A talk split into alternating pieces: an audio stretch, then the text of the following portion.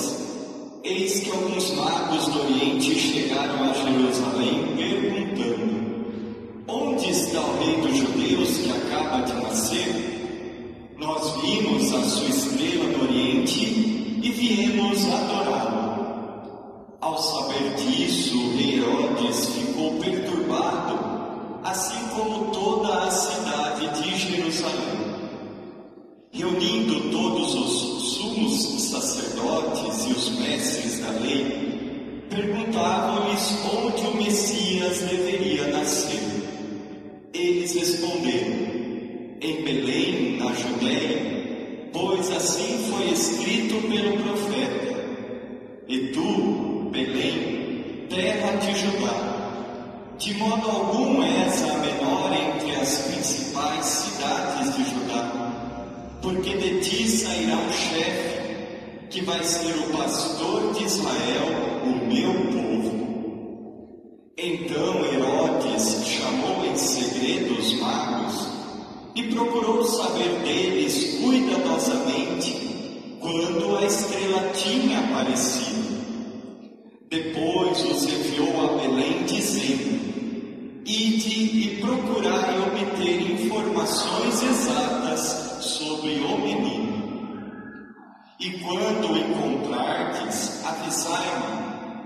que também eu vá adorá-lo. Depois que ouviram rei, eles partiram, e a estrela que tinham visto no oriente ia adiante deles até parar sobre o lugar onde estava o menino.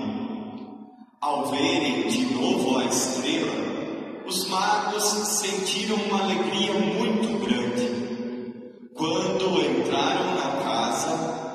Viram o menino com Maria, sua mãe. Ajoelharam-se diante dele e o adoraram. Depois abriram seus cofres e lhe ofereceram presentes: ouro, incenso e mirra. Avisados em sonho para não voltar a Herodes, retornaram para a sua terra seguindo outro caminho.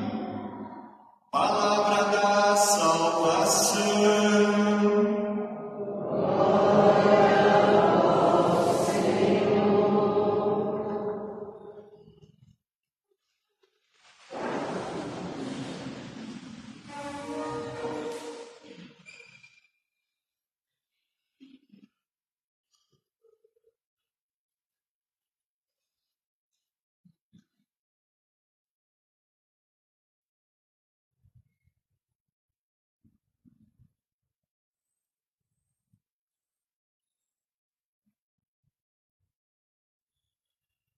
Onde está o rei dos judeus que acaba de nascer? Nós vimos a sua estrela no Oriente e viemos adorá-lo.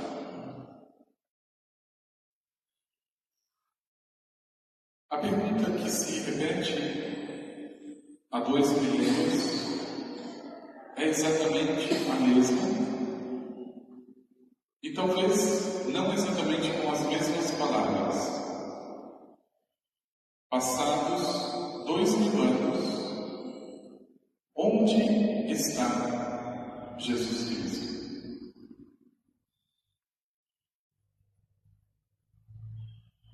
Não é dúvida alguma que, como os magos, a humanidade, embora distante, como no Oriente, continua sedenta e faminta de vida.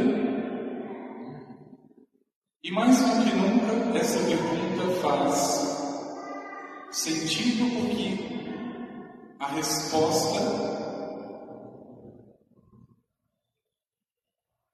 onde está Jesus é a única possível para saciar a fome, a sede e o sentido da vida.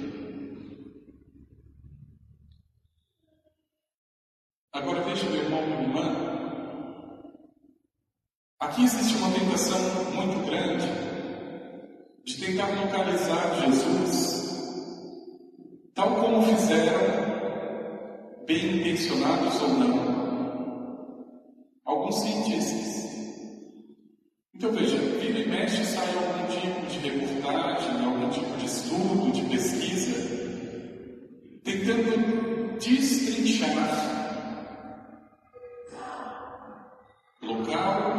circunstância, condição,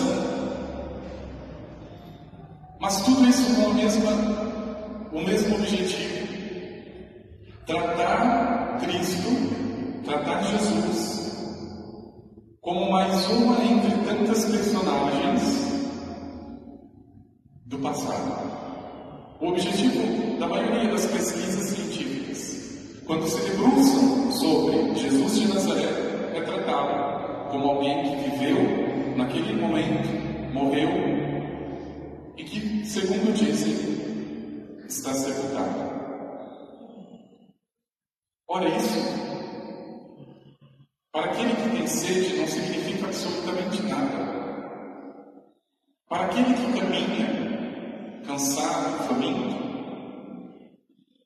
encontrar uma teoria sobre Jesus, personagem passado e sepultado, não diz absolutamente nada.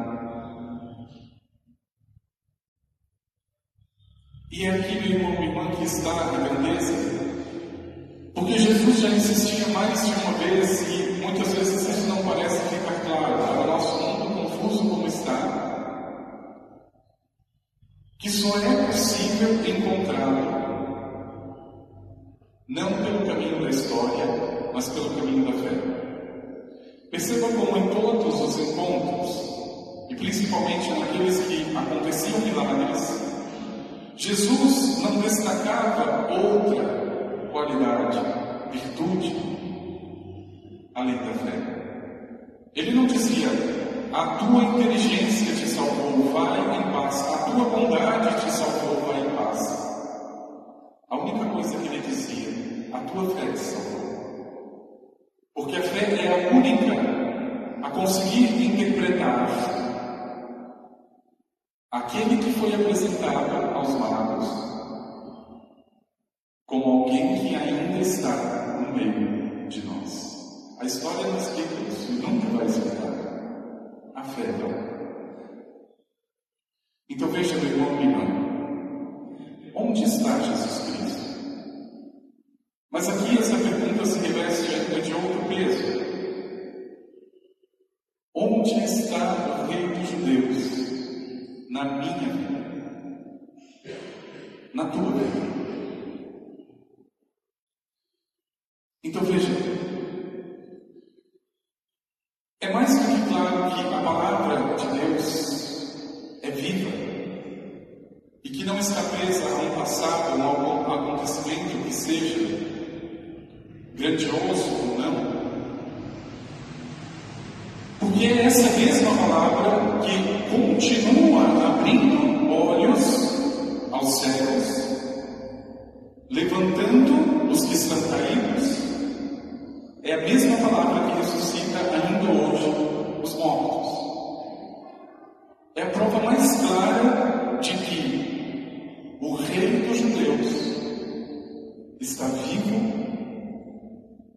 Presente e realiza as obras do Pai no meio de nós.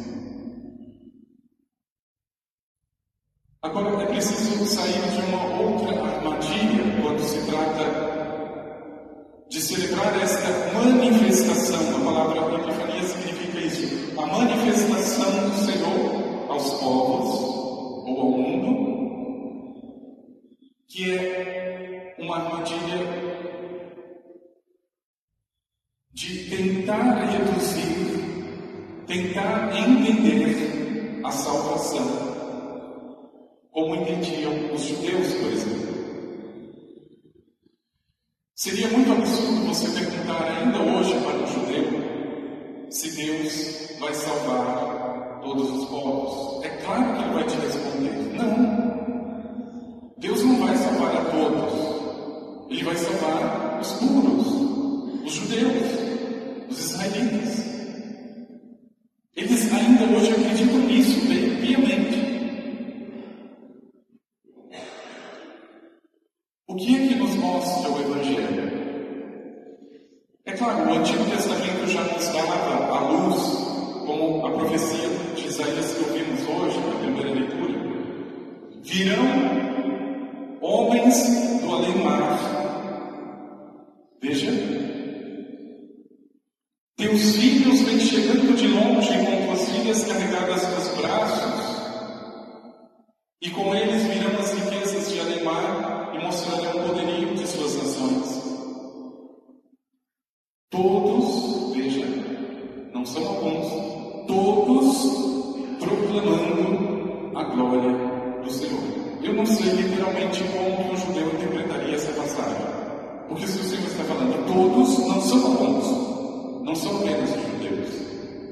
Mas enfim,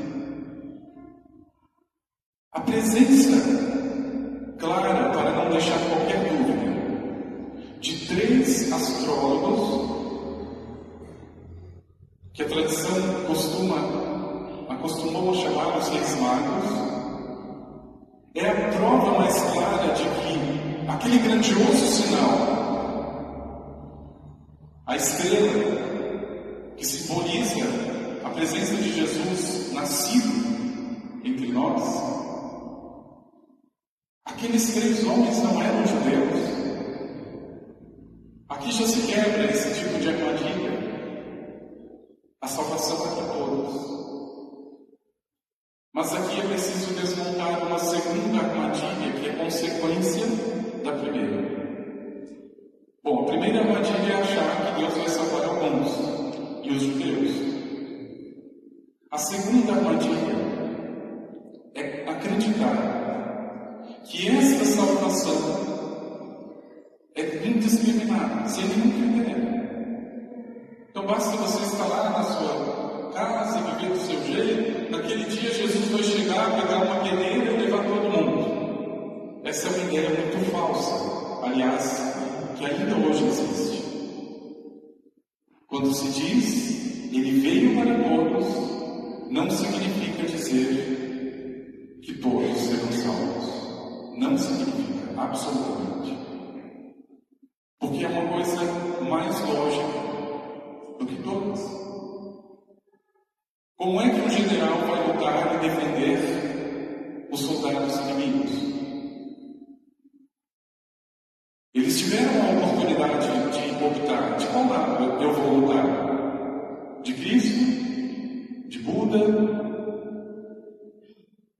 Maomé? Em qual exército eu vou lutar? Pois é esse exército que vai te defender. Se você estiver com o Senhor, tenha certeza, Ele vai te defender. Mas o problema, meu irmão, minha veja, eu não sei se é muita ingenuidade de nós que somos católicos, os protestantes menos. Nós católicos, nesse ponto, somos muito mais ingênuos. Eu não sei se é essa falácia que nós vamos assumindo de que todos vão ser salvos, de que Deus é bom, essa demagogia que acontece também na nossa fé, a gente não tem cuidado de olhar de bem perto onde está o rei dos judeus, no meio do panteão de deuses na nossa vida. Se você pergunta, por exemplo, para um protestante, quem está na maçonaria pode ser cristão? Ele vai responder não. Se você perguntar para um católico trouxa, que não conhece nada, ele vai dizer, ah, eu conheço um fulano que é maçom, ele vai na missa, ele comunga, não tem problema nenhum. Errado. Saudoso Bento XVI escreveu uma carta só para esclarecer isso, ainda como cardeal. Aqueles que pertencem à maçonaria não devem comungar do corpo de Jesus Cristo. Ponto. Não, mas o católico é o mais bondoso de todos, acha que todo mundo pode. Perceba.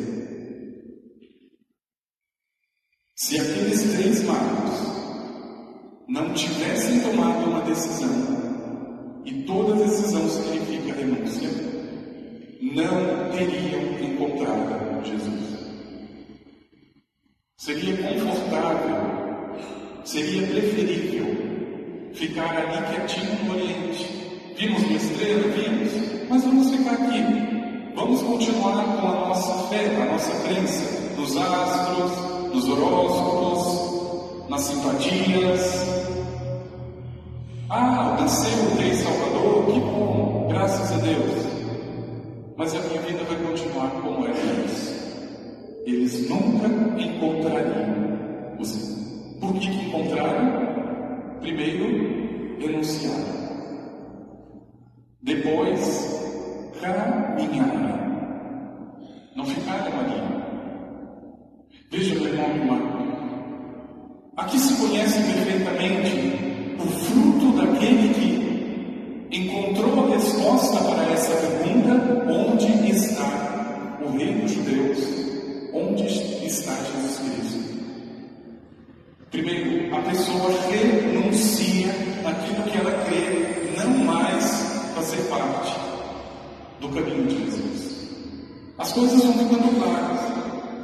Quando você vê um católico dividido, pode ter certeza, ele não encontrou absolutamente nada. Ou pior, encontrou Herodes. É um especialista na enganação, na duplicidade e na mentira. Ele faz questão de mapear onde nasceu o menino. Olha que bondoso esse Herodes. Ele chama os sábios. Os sábios dizem: olha, o profeta diz que deve nascer direito. Aí Herodes, bondoso, diz aos magos: Vão, e se vocês encontrarem, voltem, me digam, para que eu também possa ir adorar. É o mestre da enganação, da mentira, da duplicidade. Muitos católicos encontram Herodes no caminho e ficam com ele, que é pior. Porque eles saem da missa ligam uma obra demoníaca chamada Rede Globo e lá a previsão do ano de 2023 o pai de santo X a vidente Y é que sai. A Globo é assim. É o Herodes. E os católicos, entre aspas, discípulos da Rede Globo Onde está Jesus na tua vida?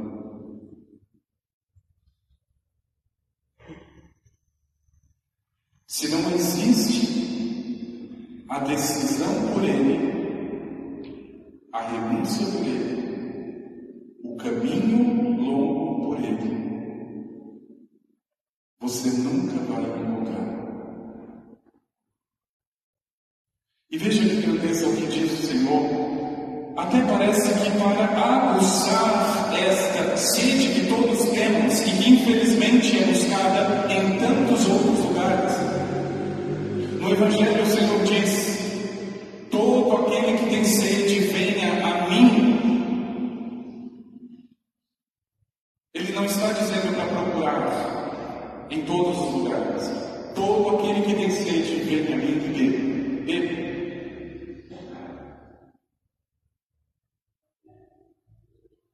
E do seu interior, diz a palavra, jorrarão rios de água viva. Agora veja, irmão e irmã, foi esse movimento chamado fé, foi essa decisão que partiu não de uma teoria, e muito menos de um personagem, de uma personagem da história do passado, que já não diz nada, mas de um Deus vivo, presente e poderoso, que ainda hoje realiza prodígios. Foi a decisão que aqueles homens tiveram,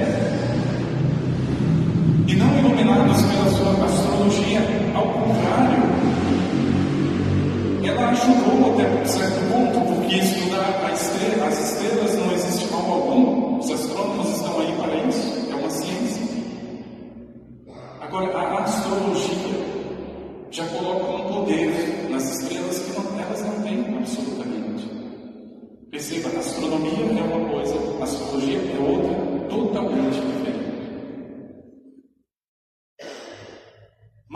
eles se valem daquele conhecimento e ajudou. Imagina o que seria sem aquela estrela, como chegar. Agora perceba, por que, eles, ao invés de ir direto, por que, que eles deram um pulinho ali em Herodes antes? Porque com certeza no meio do caminho tinha um católico muito bem intencionado que dizia: Olha, eu não sei não viu onde nasceu o rei dos judeus, mas ali eu acho que se é rei, deve ter nascido naquele castelo, então lá. Veja, às vezes, meu irmão, minha irmã, quando eu não sou iluminado, eu posso ser católico, eu posso posso conhecer a palavra, eu posso ler a Bíblia dez vezes. Se eu não tenho a mesma humildade, a mesma sinceridade, para entender que não é possível conciliar Herodes e Jesus, maçonaria e Jesus, mesa branca e Jesus, vencimento e Jesus, enquanto isso não estiver muito claro e definido na vida. A gente fica com Herodes o tempo inteiro. A lábia dele é muito mais atraente. Você quer curar o teu filho desse problema? Vai ali no vencedor que ele é tiro dele. Quem está no desespero vai fazer o quê? Veja. Onde está Jesus Cristo na tua vida? Está no meio deste panteão? Ele é mais um entre outras divindades? Irmã, a atitude dos magos, pelo menos para mim, ficou muito clara. Eles não levariam o que era mais importante para eles se aquele que nasceu agora já estivesse, não estivesse inocente, ouro, incenso, mirra, eram quaisquer presentes, não se dava para qualquer pessoa. O ouro só se dava para os reis. O incenso para deuses. A mirra para o defunto. Eles estão dizendo: Você é o rei, você é Deus, e você vai ser morto.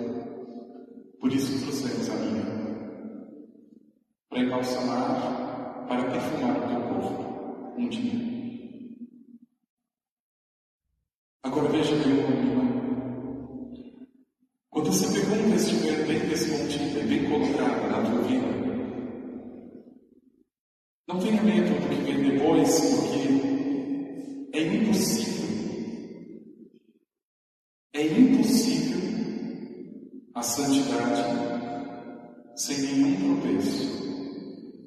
É impossível você ser cristão sem antes ter se machucado nas pedras do caminho. É impossível.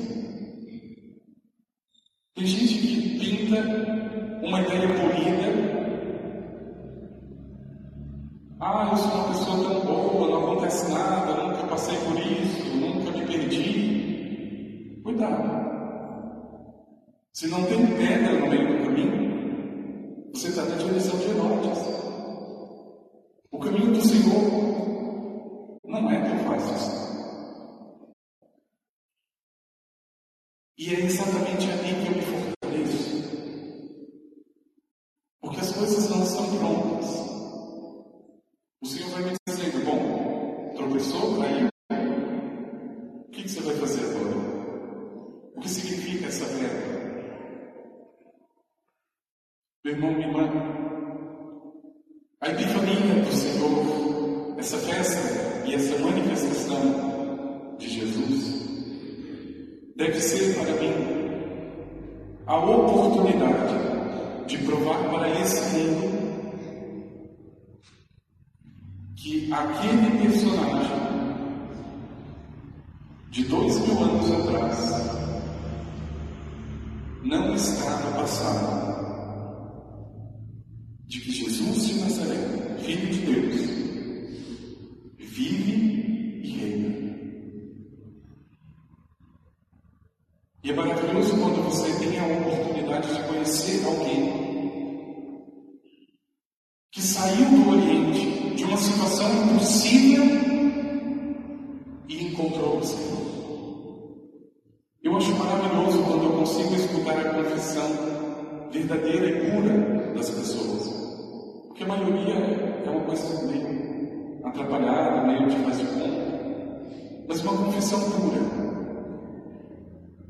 Padre, eu vivia o Espiritismo, eu vivia na mesa branca, eu vivia na confusão de todas essas entidades. Alguma estrela apareceu no meu caminho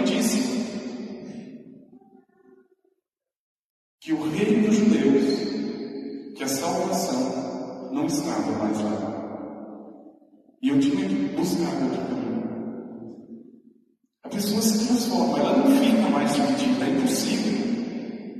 Impossível. As coisas de Deus, elas vão dando uma clareza tão grande ao coração, à vida, à mente, que a pessoa já nem pensa que aquela vida antiga, velha, faça algum sentido. E quando você enxerga católicos que tem um pé em dois barcos ao mesmo tempo. Ele não encontrou Jesus. É triste. Muitos católicos que comungam da Eucaristia não encontraram Jesus. Porque qualquer um que disser e qualquer coisa que seja mais fácil, ele vai atrás. Ele vai atrás. A minha irmã mais velha é protestante. Ela já passou por umas dez igrejas diferentes. E ela não tinha vergonha alguma de dizer o critério para sair de uma para outra. Ali tem mais milagre. Ali tem mais milagre. Mas eu não tinha vergonha alguma, não ficava nem vermelha. Pois depois da minha conversão, eu estou há 25 anos na igreja, de verdade. Eu não participava da igreja estava no Espiritismo. Eu não estou aqui por causa de milagres. Talvez seja por isso que o Senhor tem me dado tantos. Eu vim aqui porque eu tenho fome e sede de Deus. Eu nunca pensei que seria fácil sair desse Oriente tão longe para chegar a Jesus. Nunca.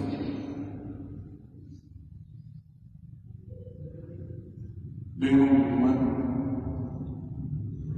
quando o teu coração começar a sentir essa sede e essa fome verdadeira do Senhor,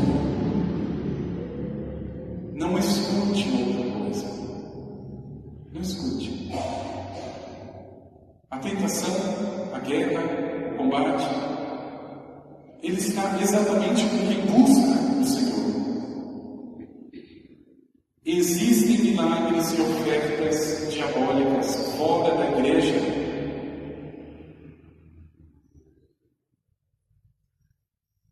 Se o teu coração não estiver na direção de Jesus, a primeira opinião que você deve, a primeira sugestão que você aceita, e não é essa.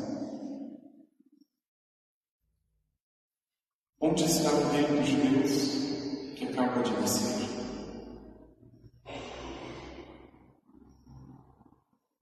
Que ele possa, meu irmão e irmã,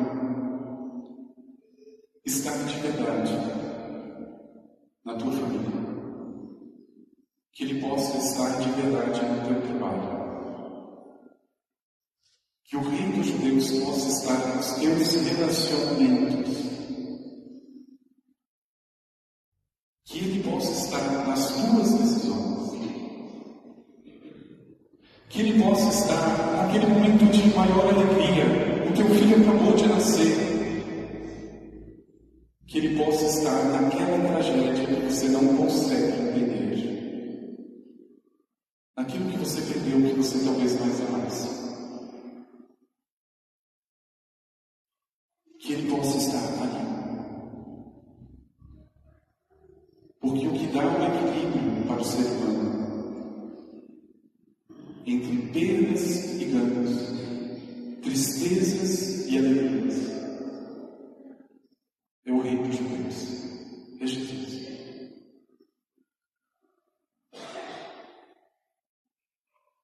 Dá para continuar. E por isso a atitude sábia dos magos, enfrentar o deserto de calor e sede, só é possível se alguém acredita naquilo que vai encontrar. Que você possa, meu irmão, irmã, antes de tudo acreditar. Encontrar Jesus vai ser uma consequência da tua fé.